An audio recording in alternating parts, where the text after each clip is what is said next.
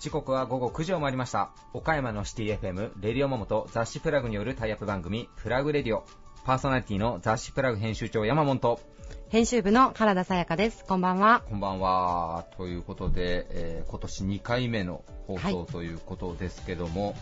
えー毎回言いますけどタイムラグがあるんでもう落ち着いてることを祈りますがあの昨年末ね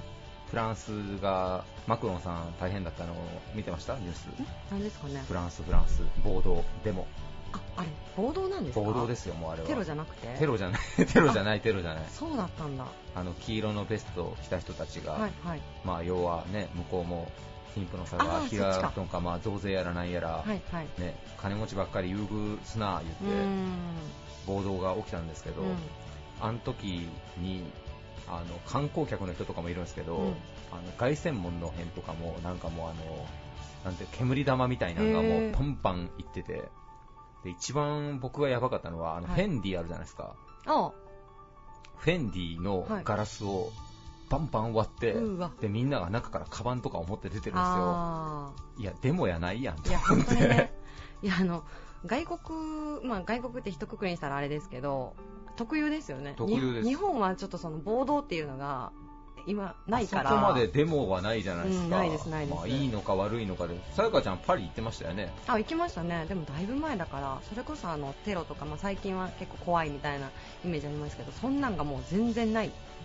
時期、はい。7年前、8年前とかですね、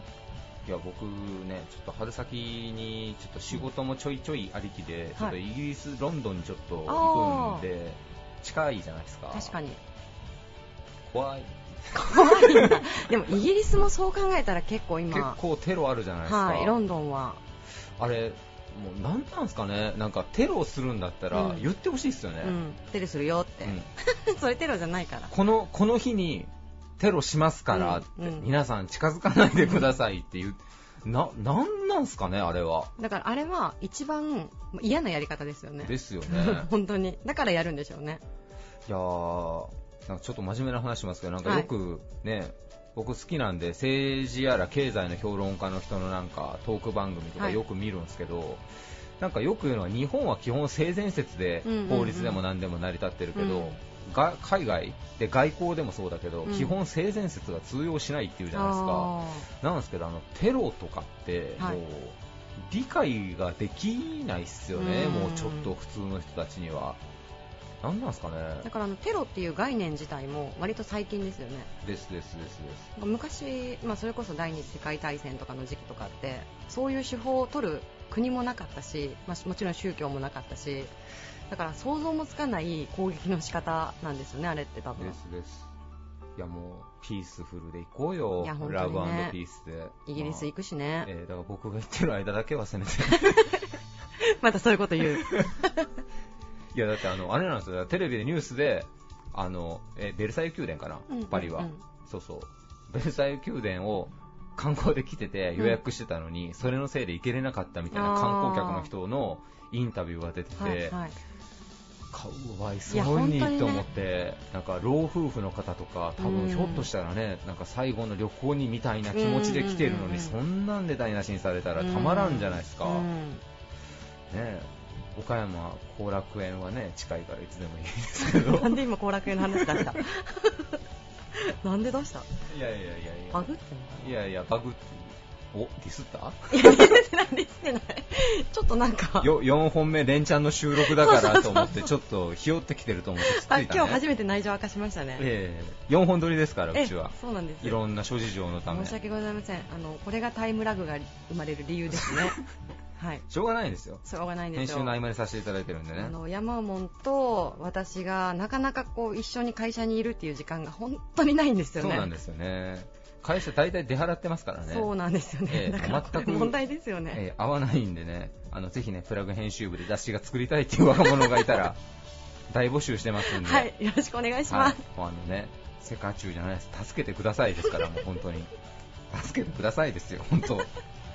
言っときません、ええましょう、うんはい。そこは。はい。えそれでは行きましょうか、はい。はい。えー続いては岡山地元リーダーたちの思考を探るバリアスリーダーのコーナーです。誰もが知る有名企業から岡山の隠れたすごい企業まで約200名のリーダーの皆さんへインタビューをしてきました。毎回の放送ごとに数人ずつインタビューを公開していきます。今回のテーマは私たちが郷土岡山のためにできることもしくは今後していきたいこと。リーダーたちへのインタビューには岡山で頑張る皆さんの明日の活力になるようなヒントが隠れているかもしれません。今回のゲストは株式会社ホテルグランビア岡山代表取締役社長総支配人森本正弘さん。株式会社天満屋ホテルリゾーツ総支配人ケネス光常さん。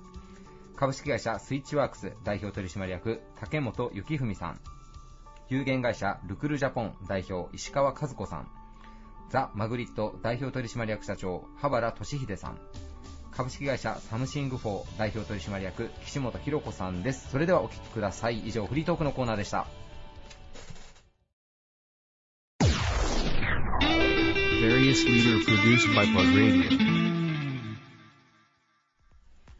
JR 西日本ホテルズホテルグランビア岡山代表取締役社長総支配人の森本正弘さんです。よろしくお願いします。はいよろしくお願いいたします。お願いしますえー、今回のですね、はい、テーマが私たちが岡山のためにできることまた今後していきたいと思っていることということで皆さんにお話をいただいてるんですけれども、はい、えー、ホテルグランビア岡山さんとして森本社長今回どのようなことを挙げていただけますでしょうか？そうですね。やはりあの私ども、まあ、あの岡山地区では比較的大きなホテルだと思っておりまして、はい、まあ、そういった意味であの宿泊宴会それからレストランですね、うん、あの3部門で、まあ、あの営業しておるということでありますけれども、はい、やはりあの岡山への、まあ、貢献ということでいきますとやはり私どもが常々思っておりますのがなるべくあの岡山県産の食材を、えー、積極的に、まあ、あの使っていきたいと。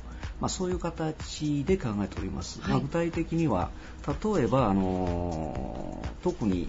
あれですね、お客様から好評いただいておりますのが、はい、あのまあ、婚礼ブライダルでございますけれども、まあ、コース料理の中で、岡山キュイジーヌというあの名前をつけて、はい、あのつけた、まあ、コースをご用意しておるんでございますけれども、はい、まあ、これにつきましてはやはりあの岡山県産の食材を、まあ、ふんだんに、はい、あの使ったあのお料理になっております。例えば、まあ、あの桃太郎トマトですとか、岡山県産のニラを、えーお使い、あの使ったあのスープですとか、はい、あるいはあのあれですね、えー、岡山県産の黒黒毛和牛の、はい、まああのですね、えー、お肉の料理、といったような形で、あるいはまあ昼前のジャージーヨーグルトなんかもあの使っあれご用意しデザートとしてご用意しておりますけれども、はい、そういった形であの岡山県、えー、岡山県のまあ食材を、えー、使ったコースを、えー、ご用意してまして、まあ、特にあの婚礼ブライダルの関係ですとまあ、岡山県の方はもちろん、うん、まあ、お友達、親戚で岡山県以外から、うん、あの来られるケースもありますので、まあ、せっかく岡山に来ていただく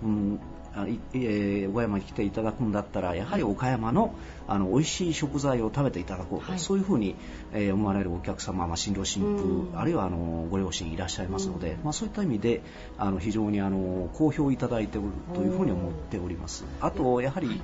すいません。あのレストランでもやはりあれですね。あのせっかく特にあの宿泊のお客様ですと、まあ、地元の方ももちろんいらっしゃいますけれどもむしろあの首都圏ですとか関西圏ですとかあるいはま外国からのお客様をお迎えしておりますので、まあ、そういった意味ではあのせっかくあの宿泊のお客様もせっかく岡山に来たんだから岡山の美味しいものは何ですかと、まあ、そういうふうにあのレストランをご利用になる場合にあの質問される方もたくさんいらっしゃいますのでその場合はあのこの例えばあの岡山のこれは非常に有名なあの千屋牛のあのステーキでございますといった形でご案内をすると非常にあのあれですね興味をあの示してくださる方は多いですね。はいでもあのグランビア岡山さんといったらさっきもおっしゃったように、はい、それこそこう県外だったりとか、えー、あの海外からのお客様もあの、非常に多くいらっしゃると思うので、はい、そういった意味でこう岡山県産のあの食材だったりとか食品っていうものをしっかりそこで使ってくださるっていうこと自体が、えー、岡山の PR になっているという側面はありますよね。あの非常にあの私どもが購入するあの岡山県のまあ食材あのそれほど大量じゃないのかもしれませんけれどもやはりあの実際口にしていただくとお客様に口にしていただいて美味しい美味しい場合は特にあのお客様があのご自身で PR してくださることもありますしあるいはあのあれですねご自宅にあの帰られててこの岡山のこの食べ物は美味しかったんで近くで売ってないかなということであの探されることもあると思いますので、まあ、そういった意味ではあのあれですねあの私どもが、まあ、岡山県の食材を使ったあのメニューを作ることによって、まあ、多少なりとも、まあ、あの PR に貢献できてるのかなと、ね、まあ、そういうふうに思いますね。岡山のこうファンを、はい、グラビア岡山さんの力で作ってくださっているということですね、えー、そうですね、はい、まあ、あの本当にささやかではありますけれどもあの少しはまあ地元に貢献できてるのかなと、まあ、そういうふうには思いますね。いやもう本当にお写真見るだけでもですね、えー、ちょっと本当にお腹が空いてくるような美味しそうなお料理が並んでるんですけれども、えー、あのさっきあの教えていただいたあの桃を使ったパフェというものも、あのレストランで出されていらっしゃるんですかね？はい、そうですね、はい、あのちょうどあの今桃が非常にあの美味しい時期を迎えておりますので、はいあの桃パフェということで、えー、あのレストランでもあの白桃パフェという形で、はい、あの桃を使ったあのパフェをご用意しておりますし、えー、あとあのモンゲフルーツパフェといいまして、はい、非常にあのこれはあのあれで、あのあれですね。かなり大きいんですね。現物を見ていただくのが非常にあのよろしいんですが、本当にあのジャンボなパあのパフェでありまして、はい、あの4名からあのまあ4名から5名様ぐらいで召し上がっていただくのがちょうど、はい、あのシェアをしながらそうですねあの シェアして楽しんでいただくのが、はい、まあふさわしいあの大きさのパフェでございまして、まあそういった意味であのあれですね岡山県産のフルーツをふんだんに使っておりますし、さらにあのまあアイスクリームですとか、はい、あのケーキもあの入れておりますので、ぎゅっと詰まったような形のパフェでございますので、まああのあれですね、一度ご覧いただくと、非常にあのあれですね、話の種に、えー、あのいいかもしれませんね。あのこれはインスタ映えという面でもそうですね。すごいインパクトがあるんじゃないのかなと。そうですね。これはもうちょっとインパクトがございますが。そうなんですね。まああの非常にあのジャンボなパフェでございますので、はい、1万3000円ということで、まあそういった意味では非常にあの話題性がありますね。あの安くはないんでございますけれども、はい、あのあれですね。あの食べていただくと、まあ、非常に満足いただけるのではないかと、まあ、そういうふうに思いますね。その価値が詰まっている、えー、ということですね。そうですね。もう価値もぎゅっと詰まっていると、そういうことでございますね。ありがとうございます。えー、女性のお客様がお一人で、あの、仕事終わりとかに来られて、あの、ホームパフェを食べて、はい、あの、お帰りになるという方もいらっしゃるということでですね、はい、すねあの、リスナーの方には、えー、ぜひ、あの、ご自分へのご褒美に、えー、桃パフェ、または、あの、モンゲーフルーツパフェを、そうですね。はい、ぜひ挑戦していただけたらと思います。はい、ありがとうございます。はいお待ちしております。ありがとうございます。はい、えー、本日のゲストはホテルグランビア岡山代表取締役社長総支配人の森本正弘さんでした。ありがとうございました。はい、ありがとうございました。Various leader produced by Plug Radio. ラグジュアリーな雰囲気と上質なサービスを提供するザ・ホテルリマーニスパ倉敷瀬戸内小島ホテルを運営する会社株式会社天満屋ホテルズリゾーツ総支配人のケネス光常さんですよろしくお願いしますアロハ。アロハ。よろしくお願いします。えー、今回のテーマ、えー、私たちが郷土岡山のためにできること、もしくは今後していきたいこと、えー、ケネスさんはどんなことをご紹介いただけますでしょうか？えー、私は、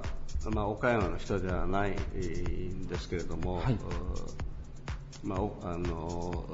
私が考えていることは岡山にやはりそのインバウンドとそうする外国人の観光客を含めてですね、はい、岡山あの岡山がもっといろいろな人に知ってもらうような、はい、そういうようなところに、えー、の発展に貢献できたらいいなと思ってます。はい、ありがとうございます。えー、実は今日も、えー、ホテルリマーニさんでこの収録をさせていただいてるんですけど、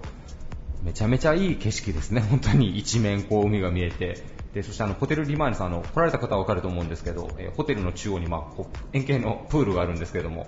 えー、今日朝から取材に来させていただいてるんですが朝から、ね、ご家族がこうプールで遊ばれてて岡山にこんなリゾートがあるのかっていうので多分初めて来られた方はびっくりする方も多いと思うんですけどもケネさん3年前に、えー、確か、え、支配人に就任されて、まあ、そこは結構大きな改装もされたんですけども、え、3年経ってみてどうでしょうこう思い通りのこう成果というか周りの手応えというのは感じていらっしゃいますか？まああの思い通りには全部思い通りにはいってないですよね、はい、まだもっとできるんじゃないかと思うことたくさんあります、うん、だけどもどういう方向に行ったかというその、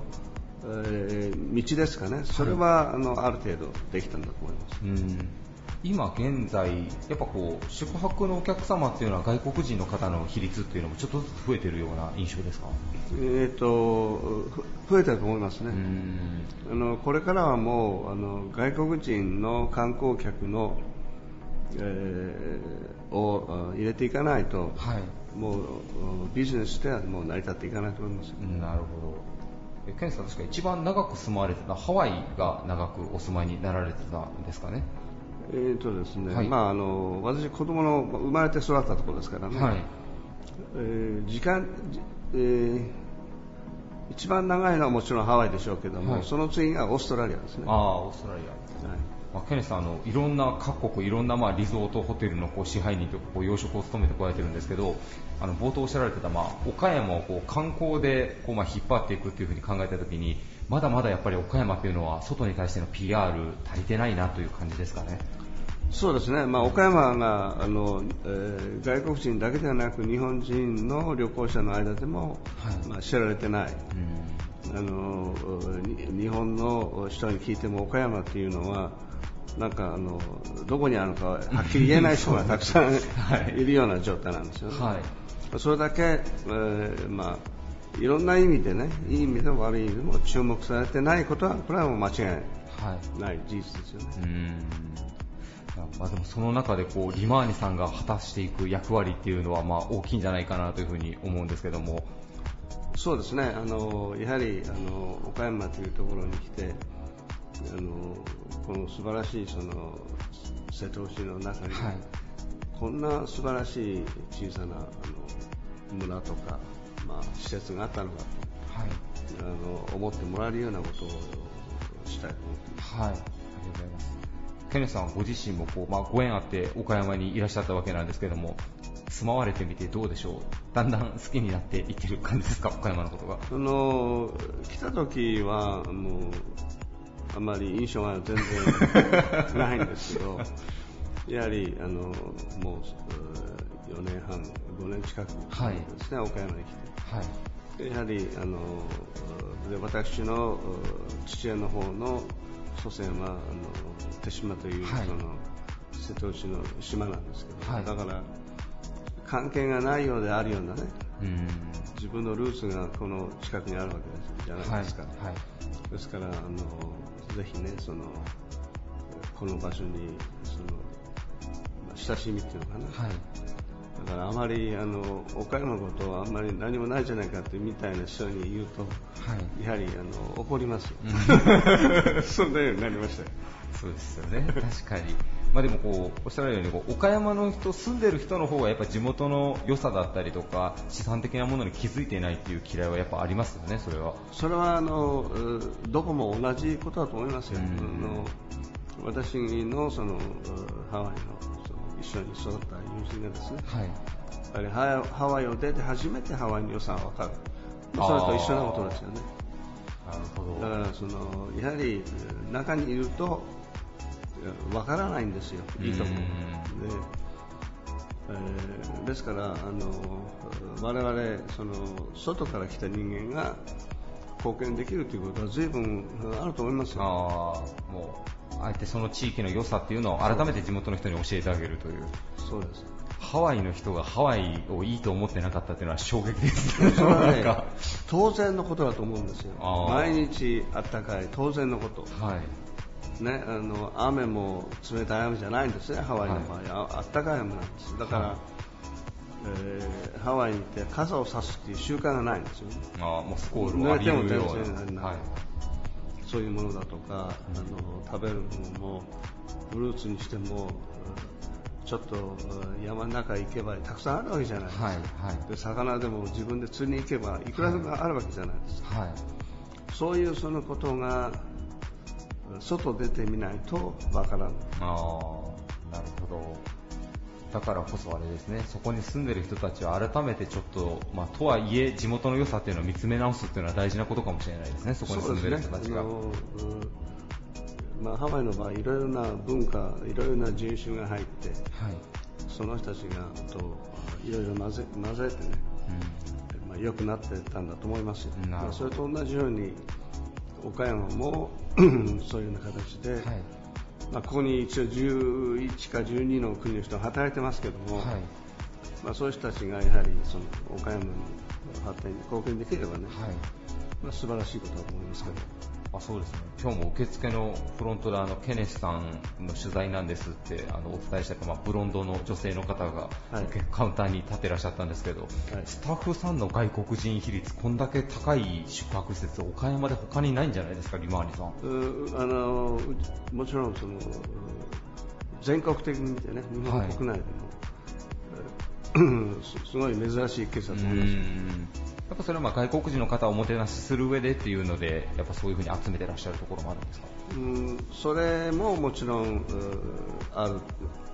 と思いますけど、一番の理由は、やはりそうじゃないと思いますやはりこれからどうしても日本人だけの社会ではやっていけないというのははっきり分かってるわけですね。なるほど。そういう意味で我々があの日本人だけじゃなくて外国人も一緒に公平なその立場で働いて公平ななんていうのその、はい、扱いをして、はい、日本人、外国人分けずにそしてあのそういう会社を作っていこうというのが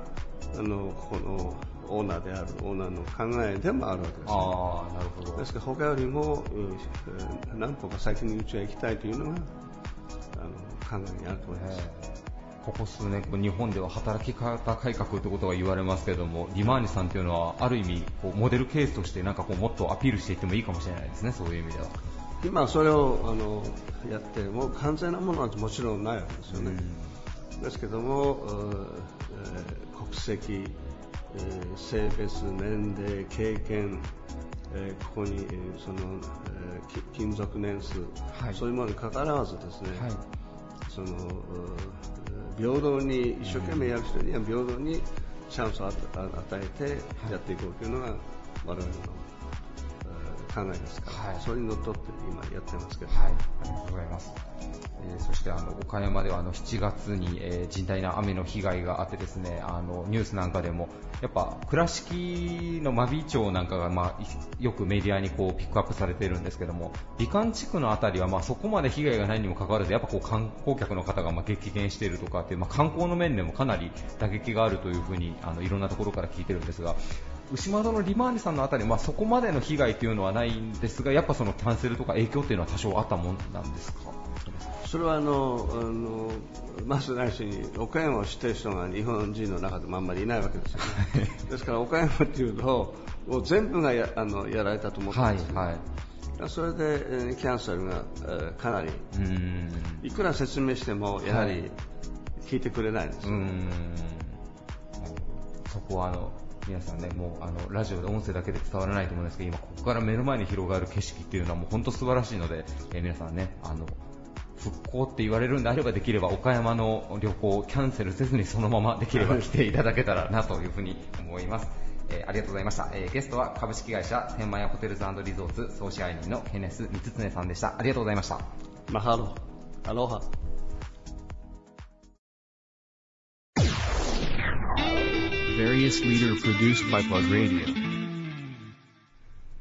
ビジネスマネジメントスクールや社内研修を手掛け企業の組織、人材を開発する事業を展開しています。株式会社スイッチワークス代表取締役の竹本幸文さんです。よろしくお願いします。はい、よろしくお願いいたします。えー、今回のテーマ、私たちが郷土岡山のためにできること、もしくはしていきたいこと、竹本社長はどんなことを挙げていただけますでしょうか。はい、えー、まあ、郷土岡山ですねというふうなところ、ちょっとまあ地域と捉えてですね、まあ、地域のためにというふうなところで、実はこの度あの8月からですね、はい、まあ、あ弊社の基幹事業でもある教育というふうな中で新しい商品をですね、ちょっとあの開発するようなそういうふうな形になりました。はい。えー、どういった商品なんでしょうか？はい。あの30代だったりですねというようなところの少しちょっと若いビジネスパーソンにフォーカスをしてるんですけども、はい、あの次の世代のリーダーですねというふうなところになるためのプログラムというふうなところになってます。はい。えー、ちなみにそのリーダーシップだったりですね強いリーダーを育成するというふうな中で今回ですね地域のあの課題だったりを支援しているえ NPO 法人さんとですね、はい、多数ちょっとタッグを組ませていただきましてですね、プログラムをちょっと作るような形になりました。なるほど、えっと、NPO と民間が一緒に研修を受けるというような感じなんですか？具体的にはどういったカリキュラムになってるんでしょうか？はいありがとうございますあの地域の NPO がですね支援をしている例えば地域の中山間地域で人が不足しているだったりですね、はい。えー、例えばこう、えー、病児虐待だったりっていう風なところのですねそういう風な状態に遭われている子どもの支援とか NPO でいくと様々なですね地域の課題っていうようなところを支援していまして、はい、でそういうふうな課題を解決するというふうなそういうふうな場を、まあ、弊社のですね顧客である、まあ、一般のビジネスパーソンの人たちですね、はい、というようなところにお声掛けをさせていただいて、はい、一緒にその課題を解決するということを考えています。なるほどで仕事の中でいくとあの地域の課題よりもですね全然全然大きさとしては小さいような形になってまして、まそういう大きなあ地域課題ですねそういうふうなところに対してちゃんと向き合ってどうすれば問題が解決するのかであったりどうすればその問題っていうふうなところが実行実施されるのかまあ、そういうふうなことをあの研修を通してですね学んでいただきたいなと思ってます。はいでこういうふうな問題の解決手法っていうふうなことを考えたりすることのがそもそもビジネスと同一というふうなところで改めてですね、まあ、結果そういうふうな地域の課題も解決されるような、うそういうようなプログラムというようなところを8月からですね提供していきたいなというふうに考えています。なるほど NPO さんが抱えてらっしゃる、まあ、課題にビジネスマンの方は向き合うことで、まあ、より実践的な課題を、まあ、皆さんでディスカッションできて NPO の方は民間の方のこう手法なんかをこう取り入れることができるという、まあ、双方にメリットがあるようなそうですねということですかね。はい、そのような形です。なるほど。実際その NPO の方はその出てきた案っていうのを実施まで持っていかれる感じなんでしょうか、はい、あの最終的には研修の参加者の皆さんがえー、半年間チームを組んでですね、はい、学んでいただくんですが、えー、その半年の最後の時に、えー、自分たちの課題解決プランというふうなところをプレゼンテーションしていただくようなそんな形になってます。でそのプレゼンテーションの中でですねあの一番の支持を得たあそういうふうな解決策にのっとって NPO の方々は実際にその後の支援というふうなことをですねしていくと。そういうふうな流れになってます。なるほど、はい。で弊社としては少しそういうふうな支援というふうなところのですね、え少しバックアップというふうな形で、え企業の皆様からいただいた研修の受講費というふうなところの一部をですね、まあ、出資金というふうな形で当てさせていただいて、はい、あの学びというふうなところと地域の課題解決というふうなところの、えー、循環というふうなところ、まあ、そういうふうなところの役割がですね担えばなというふうに思っています。なるほど。もうよく平たい言葉ですけども、ウィンウィンウィンの研修という感じですね、はい、お聞きしている限りは、はい、ありがとうございます。あの研修っていう風なところでいくとどうしてもですねあの閉ざされた空間の中で、えー、学びっていう風なところを受けてて、はい、実際にそれがどういう風な成果が出るのかっていう風なところであの悩まれているようなそういう風な人事教育担当の方も多くいらっしゃるんですがなるほど改めてこういう風な新しいプログラムを開発することにより、まあ、教育の価値であったりとか位置づけをですねもっともっと大きく変えていってあの教育っていう風なとこがもっと企業だったり人の身近に存在するような、はい、あそういう風な状態を作っていきたいなそういう風に考えています。なるほど。ちなみにこの研修のプログラムっていうのは竹本さんも多分あの開発に携わっていらっしゃると思うんですが、はい。こうひらめいたというか思いつくに至った何かこうきっかけ的な物事があったりされるんでしょうか？はいあのー、まあ、ここっていう風なところよりはあのずっと普段からですね抱えている悩みみたいなことがベースにはなるんですけども、なかなか本気で仕事に対して向き合えない方もいらっしゃいますし、はい、あの難易度の高いですね目標みたいなところでいくとちょっと目をそらしてしまったり、そういうような方の方が多くてですね、どうしたらそういう風な方々に本気の仕事だったりとか、そういう風なことを感じてもらえるかなという風なことを、あのずっとこう突き詰めていった中でですね、出てきたような、そういう風なアイデアになってます。なるほど。まあ、仮想のようであり実践的でありっていうので皆さんなんかこう参加者の方もじゃあ、まあ、スイッチバックさんがされてるやつ結構皆さん、はいあれですかね、激論を交わすような感じをイメージして、まあ、まあ、これからだと思うんですけど。そうですね。なんかそういう風な形の場作りが、あの、場作りになればいいなというふうに思ってます。なるほど。やっぱりこう、本気の仕事はやっぱりこうどんな仕事でも楽しいですし、あのそういうふうなことをですね感じていただいてしかもそれが自分たちの取り組みが少し、えー、地域だったりとかそんなとこに還元できるような貢献感もですね、はい、えー、感じていただけるとあの地域の岡山っていう風なところで、えー、ビジネスをしているような、はい、そういう風な方々になりますので、はいあの地域に対する愛着とかですね、はい、そういうようなところも増してくるんじゃないかなそういうふうに考えてます。なるほど。もうねこう単なる人材育成とか研修っていう枠を超えても実際にこう岡山の、まあ、福祉だったりとかそういったものにも多分通ずるようなものにもなってくれたらいいなという形ですね。そうですね。そうなれるように頑張っていきたいと思います、はい、ありがとうございます、えー、ゲストは株式会社スイッチワークス代表取締役の竹本幸文さんでした。ありがとうございました。ありがとうございました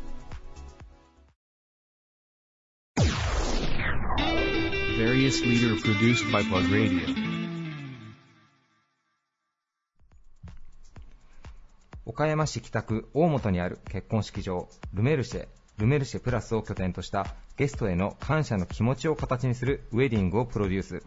有限会社ルクルジャポン代表石川和子さんです。よろしくお願いします。よろしくお願いします、えー、しかし今回の、えー、テーマ私たちが郷土岡山のためにできることもしくは今後していきたいこと、えー、社長はどんなことをお考えでいらっしゃいますでしょうか？はい、えーと、我が社ではあの結婚式をやっぱり挙げてくださる方を増やしたいというか結婚式ってやっぱりやってよかったなと感じてもらいたいと思っておりますのでえーと、カップリングパーティーといいますかあの定期的にあの出会いの場を設けたりとかしております、はい、結婚式場さんでなんかそういったまあカップリングパーティーってなんかやってそうで僕が知る限り実は岡山あんまりされてらっしゃらないっていうのが結構現実的にあるんですけど、はい、ルメルセさんはもう年何回かっていうのも定期的にもずっと続けていらっしゃる感じなんですかね。そうですね。年に4回ほど、はい、うちが主催ではないんですけど、いろいろなイベントの会社様が、はい、ご利用いただいております。うん。なんかこう、あれですよね、できれば一番いい流れは、ルメルセさんで出会われて、そのまま結婚式もルメルセさんでやっていただいて、本当思い出の場所になってもらうというのが一番理想的ですよね。それが理想です。はい。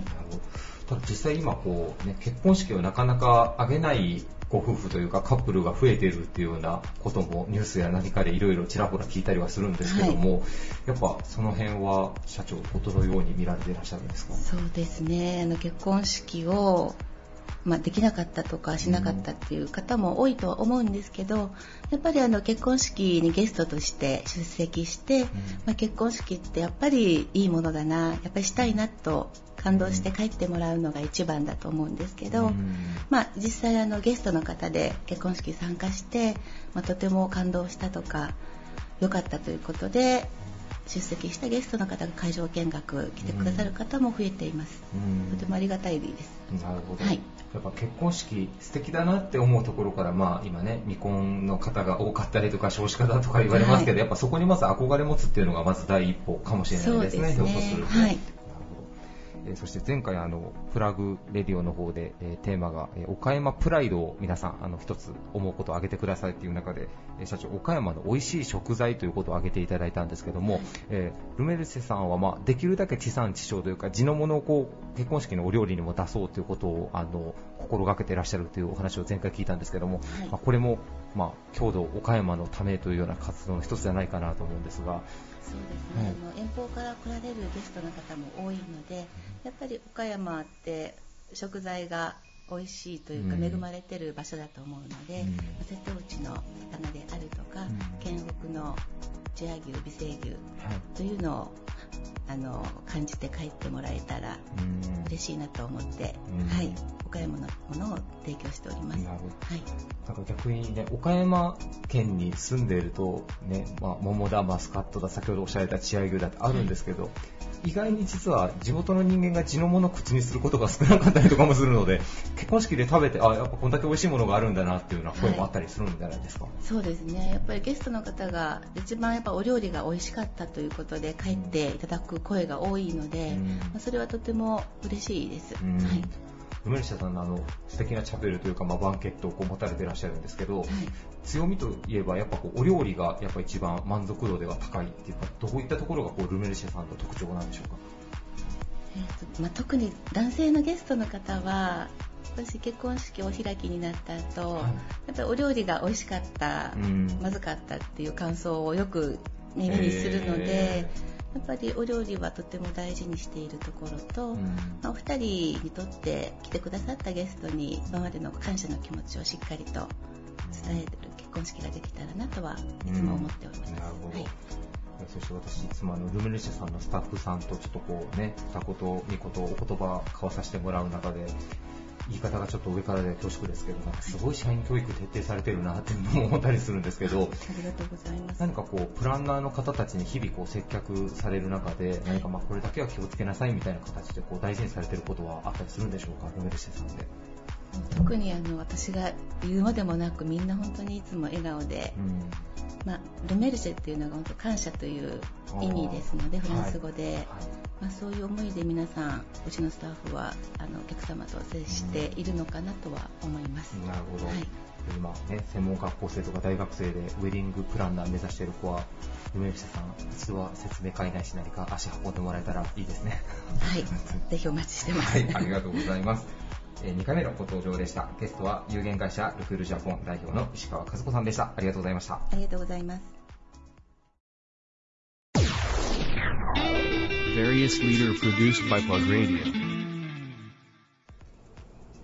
アニバーサリーパーティーハウスの運営からウェディング及びパーティープロデュースまで手掛ける企業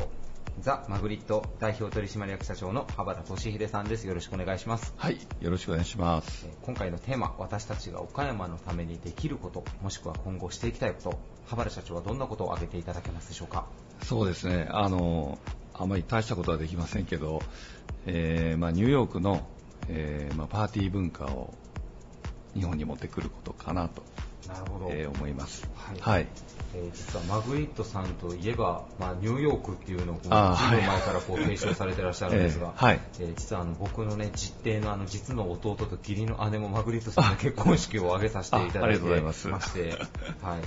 ニューヨークのそのパーティーとかウェディングというのは、具体的に言うとこう、日本とどういうふうにこう違うものなんでしょうか、社長？まああのまあ、そのパーティーの仕事をずっと向こうでやってたわけじゃないんですけど、まあ、本当にあのすごい若い頃に向こうにいて、えーまあ、一番影響を受けたのはやっぱりそのニューヨークのクラブというか、はい、えー、当時、本当にハウスミュージックがまあすごく全盛期だった頃なんですけど、うんまあ、その時に、まあ、本当にあの、まあ、ヤッピーという人がいて、はい、まあまあえー、若い、えー、エリートですよね。その人たちが。ヒッピーじゃないですね。ヤッピー。えーあヤングアーバンプロフェッショナルっていう多分役だと思うんですけど、はい、おそらく、まあ、ある一定の金額以上の収入のある方が集まるクラブとかがあって、はいはい、クラブ自体はそんな高くはないんですけれども、はい、えー、やっぱりあのこう、まあ、ニューヨークスタイルって言って、まあ、あのドアマンがですね、はい、お客さんがそこにわーっと溜まってるんですけど、はい、えー、もう本当にあの気に入った人から入れていくみたいな。気にならない人はもう1時間待ってもまだ入れないみたいな。バウンサーがもう稼働を返しちゃうっていう、えー、もう本当にもうそういうような感じでしたけど、まあ、本当にあのなんか、えー、人間がこう、まあ、こう肩書きとか、えー、まあ、会社のこととか、まあ、そういう部分をもう全部取り払って、まあ、一人間としてなんかこう楽しめるような、まあ、そういう場所が常にニューヨークにはこう用意されているような、まあ、それがなんかすごくなんか、まあ、ストレス社会の、まあ、今の日本になんか本当にあったらいいなとちょっと思うんですよ。はい、それはあのずっと思って今もやってるんですけど。なるほど。それをこう、えー、ウェディングにもこう落とし込んだ形で紹介ができたらなと。そうですね。もともとうちは旅館なのであのこれを、まあ、ウェディングにって言った時に、まあ、ちょっとあのそのもともとのその、まあ、岡山に帰ってきた時にですねまあ、ちょっとニューヨークからいきなり岡山に帰ってきたんで、はい、ちょっと3ヶ月ぐらいカルチャーショックであの仕事ができなかったんですけど えー、もうあのここに一生住むんかと思ってで、まああのまあ、とにかく本当に毎日刺激があるなんか街だったんですけど、はいはい、岡山も本当すごい素晴らしいところでで、まあまあ、そんなちょっとこうギャップを感じた時になんかじゃあ自分が楽しいとこが作れたらなってちょっと最初思ったんですよ。でも急にそんなん作っても誰もお客さんも来ないし、うんそのニューヨークのパーティーシーンとかに一番近かったのが、まあ、実はウェディングだったんです。なるほどなるほど、えー、ウェディングだったら、はい、もうちょっとなんか思考をちょっと変えたら、まあ、楽しめるんじゃないかなっていう、まあ、そんなのもあって、はい。まあ、結構あの昔はあのハーレムから、えー、こうオーディションをしてですね、はい。まあ、ハーレムにはあの教会が250ぐらいあるんですけれども、はい、向こうにあのちょっと知り合いがいたんでまあ、毎月オーディションをして、まあ、一人一人送ってもらうっていうシンガーをですね、ゴスペルシンガーを送ってもらうとか、まあ、そんなこともやったりしてたんですけど、なんかニューヨークにいた、まあ、本当に3年ぐらいのことだったんですけど、まあ、25歳、26歳、27歳の方にいたんで、まあ、本当にあのこんな楽しいとこがあるんかなって、ちょっと、えー、正直あの同級生の友達に申し訳ないなって思うぐらい、あの刺激的な毎日だったんですけど、まあ、なんかこう体が活性化するというか、まあ、もちろんあの皆さんねあの大都会なんでお仕事もあってストレスもあると思うんですけどなんかそれをガラッと変わって、まあ、ある時間になったらすごく楽しめるところがあるっていうのはなんか人間にとってすごくなんかこう健全にいられるような気がして、はい。まあ、そんな機能がなんかもっと日本にあればな岡山にあればなっていうのはすごく思っています今でも、ね、ちなみにマグリットさん、まあ、前身はあの石山花壇という老舗の旅館で、途中からこうブライダルの方にこう転換されたんですけど、はい、ブライダルに転換して、うん、もう何年になられますか、ね、そうですね、え1995年にあのテーマウェディングホールっていうのを作ったので、はい、まあ、それから言うともう23年ぐらいになりましたね。はい、どうでしょう、こう二十数年かけてこうニューヨークのこうエッセンスというか風をこう送り岡山に届けようっていうのをこうされて来られてきてて、えー、どうでしょう、何かこう岡山の人たちのノリとかその受け入れ方もなんかちょっとずつ変わってきたなとかどうでしょう、まあ、実感的にあの、まあ、結婚式に関わらず、まああのそのまあだんまあ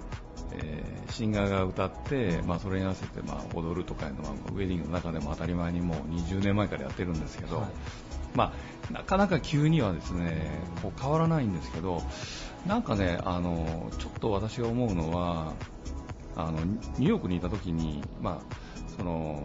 日本からいろんな方が来られるわけですよね、はい、えー、あのまあ、老夫婦の方もいらっしゃれば、えーまあ、本当に若い方もいたり、まあ、本当にあのいろんな方が、まあ、お友達が来ていつも連れて行くところっても決まってまして、はい、ネイルズっていうクラブと、はい、えー、それからリバーカフェっていうマンハッタンが一望できる、はい、レストランがあるんですけどあとはハーレム、うん、で、まあ、どこに連れて行ってもなんかあの別にあの、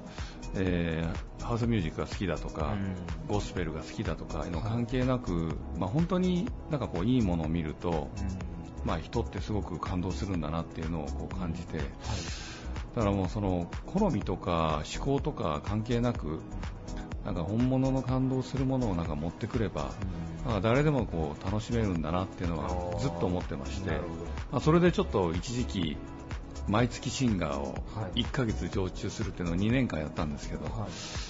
その時はあの大変な費用がかかって、税理士の先生にすごい怒られました。でもあれですよね。こう、まあ、あのマグリートさん来られた方は分かると思うんですけど岡山の中でもかなり、まあ、エッジが効いたその箱というか会場の作りをされていらっしゃってさらにそこに黒人のシンガーさんが来られたら、ね、参列されてるおじいちゃんおばあちゃんとか結構最初びっくりしたりするんじゃないですか やっぱり。でも結構ですねあのお年を召した方も、まあ、結局あのそれぞれの時代に、まあ、ダンスホールがあったりえー、ゴーゴーがあったり、はい。えー、まあそのロックンロールがあったり、まあ、ハウスミュージックがあったり、まあまあ、ハラジャ時代もあれば、まあ、いろいろあると思うんですけど、はい、まあ、常にどっかでみんな踊ってるんですよね、だから一旦曲が始まると、あんまり年は関係なく、結構あの留め袖の、まあ、おじさまあおばさまが 踊ったり、あのおばあちゃんが踊ったり。一回ねあの忘れ物をしたおばあちゃんがいらっしゃいましてね、えー、お届けしましてその後お礼状が来たんですけど、はい、えー、そこにね手紙が入ってましてね、はい、もうこんな結婚式だったら私ドレスとハイヒールで行けばよかったって書いてあったんですよ。話です、ね、これ本当の話で、もう70ぐらいの方でしたけど、だからまあそういうのがなんかこう、まあ、年齢関係なくこうワクワクすることが、まあ、提供できるのがまあ今うちができることかななるほど。なかなか難しいんですけど本当に。羽原社長が思い描いてたこれ楽しいぞっていうのでこう紹介してたものが、ね、岡山の人にもこうよりこうどんどん広がっていって受け入れてもらって。ブラックさんのおかげでいろんな機会もいただいてますけど、はい、本当に感謝しておりますありがとうございます、えー、ザ・マグリットさん、えー、ウェディングの他にもねあのシーズンに応じていろんなイベントなんかもされてますので、はいはい、ぜひ皆さんあの足を運んでいただけたらと思いますゲストはザ・マグリット代表取締役社長の羽原俊秀さんでした。ありがとうございました。はいありがとうございました。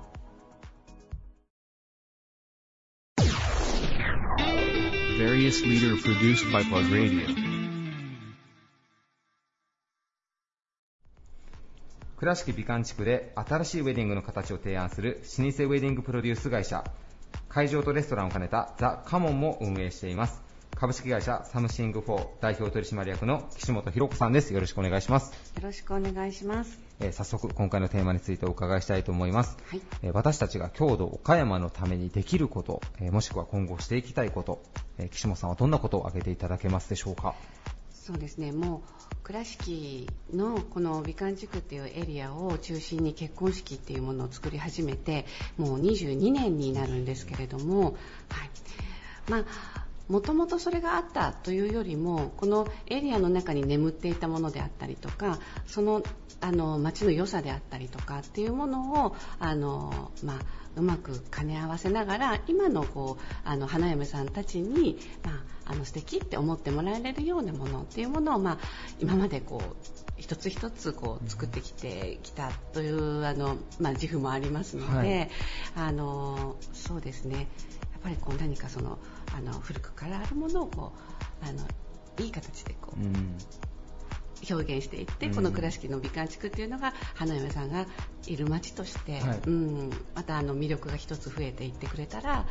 いいのかなというふうに思いながらずっとやってきたんですけどこれからもそれは同じですかね、はい、え冒頭であの老舗のプロデュース会社というふうにご紹介させてもらったんですけど、はい。はいさっきちょっと事前にお話をお伺いしてると要はサムシング4ができる前っていうのは例えば美観地区でなんか結婚式挙げたいってなっても、まあ、専門でそういうことをお手伝いする会社そのものが、まあ、あまりなかったんですよねそもそもそうですね。もういわゆるホテル参加式場参加でのあの中で結婚式をするっていう。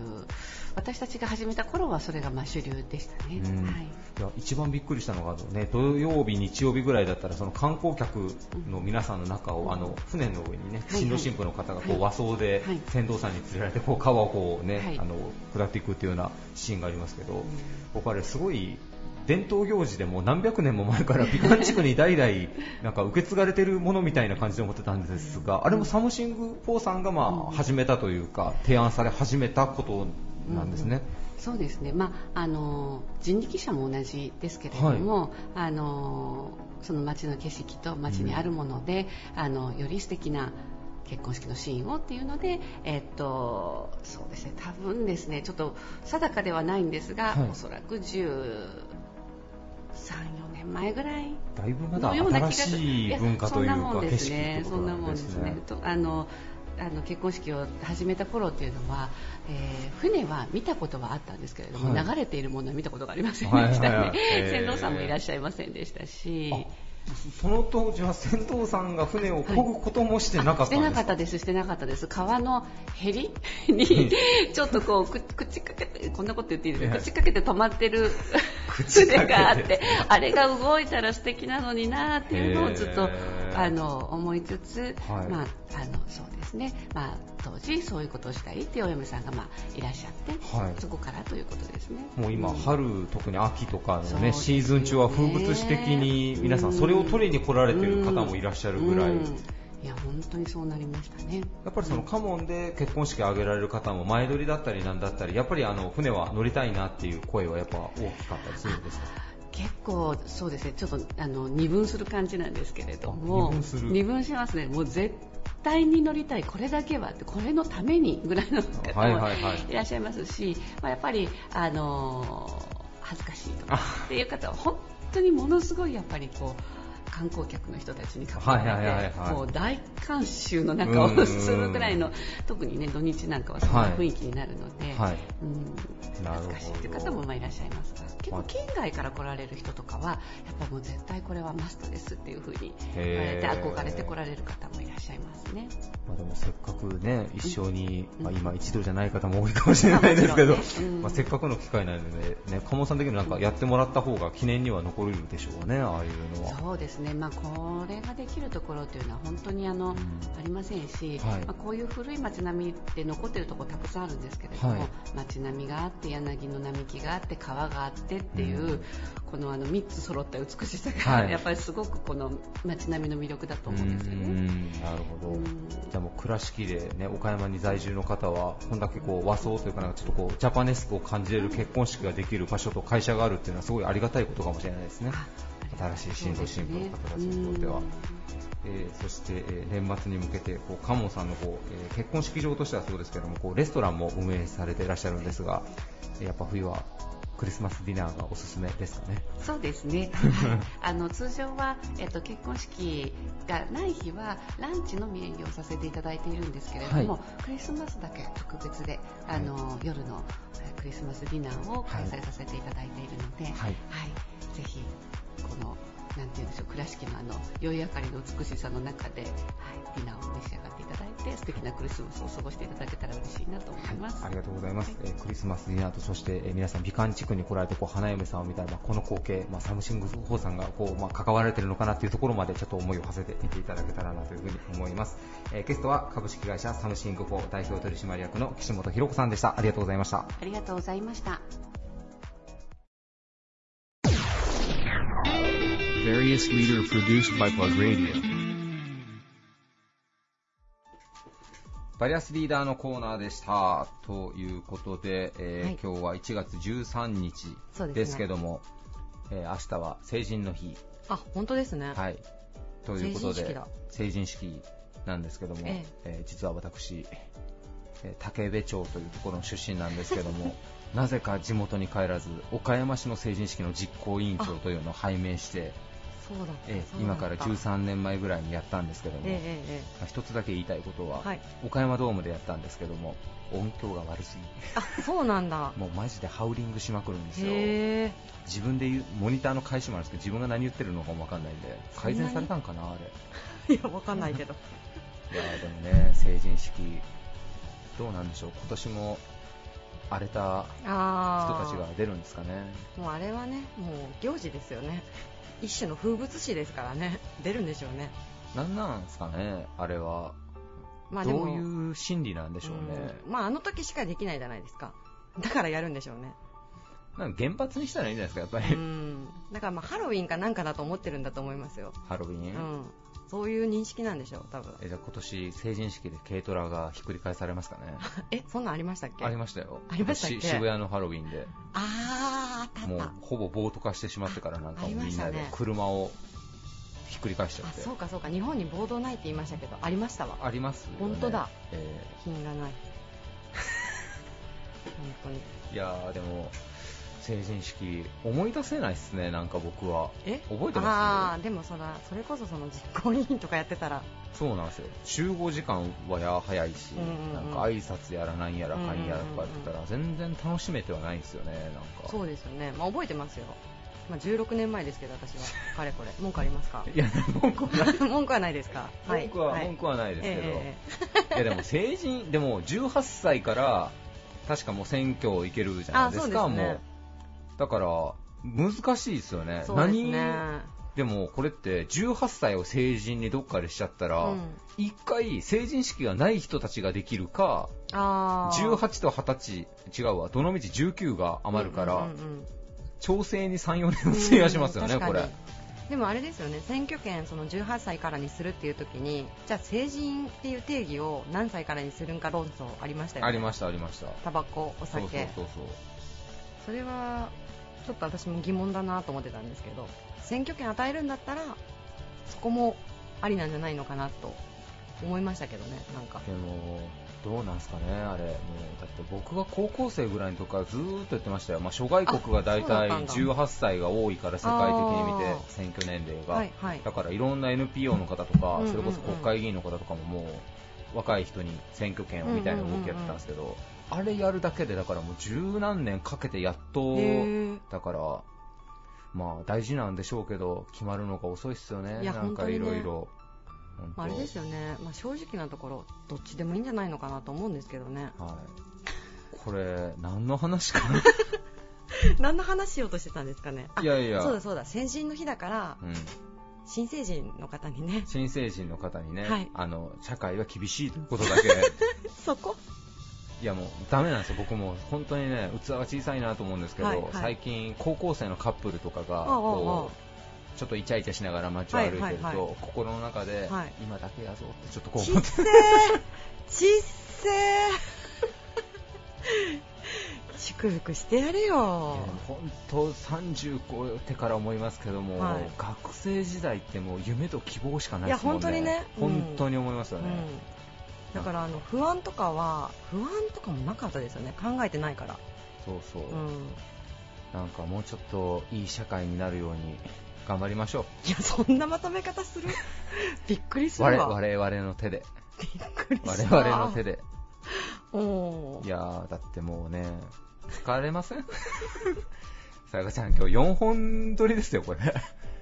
やばいやばい。ヤマモンの気が抜けてるわ。いやいやいやいやこれはもうヤマモンの気が抜けてる。いやいやあのね、岡山出身の芸人千鳥さんがなんかレギュラー番組で、あれ、究極8本撮りの時があるって言ってましたけど、いろはにちどいろはに千鳥。言ってましたけど、言ってまあ僕らね、プロのタレントでも何でもないですけど、はいは4本でこれだけあれですから、ねえ8本撮りはすごいな。8本はすごいですよね。いやなんかあのいろはにちどりたまに見ますけど、はい。真っ暗だったりしますもんね。なりますなります。真っ暗。ええだからなんとなく僕も番組好きで見てるんですけど、あ、これ結構後半の 撮ったやつだなみたいなのわかるじゃないですか。確かに。いや今のざっり。くりしたまとめ方は本当ちょっと4本目がにじみ出すぎ。いやいやいやいや、出すぎやっぱ僕らもうちょっとボキャブラリーが足りないんで、はいはい。やっぱね、もっといろんなところに出るべきですよ。なるほど。ええ。イギリスとかね。イギリス、うんうん、うん。えー冒頭で話したやつね、イギリスね。イギリス行ってきますよ。ね何も事もなければ。えあの一番の目的なんですか？イギリス行くイギリスの一番の目的ですか？あのね、もうよく言うんですけど、ううんちも嫁もなんかもう服屋しか見ないんで、多分ね、なんとか宮殿とか美術館、多分外から眺めて終わりでしょうね、多分。へえあそうなんだそんなに観光しないんですね観光ほぼしないですね。もうバイヤーかいうぐらい回りますからね。あでも台湾確かあ、そうです、そうです。台湾も多分現地の人よりも多分お店よく分かってるんじゃないかぐらい回りますから。なんで行ったらまたちょっとイギリスのファッション情報をお伝えしようと思います。お願いしますニーズがあるか分かんないですけど、ねプラグレディオで。はいはい、ということで今週も皆さん1時間ありがとうございました。えーまた来週お会いしましょう。バイバイ。This radio produced by Okayama Premium Magazine Plug. See you next week.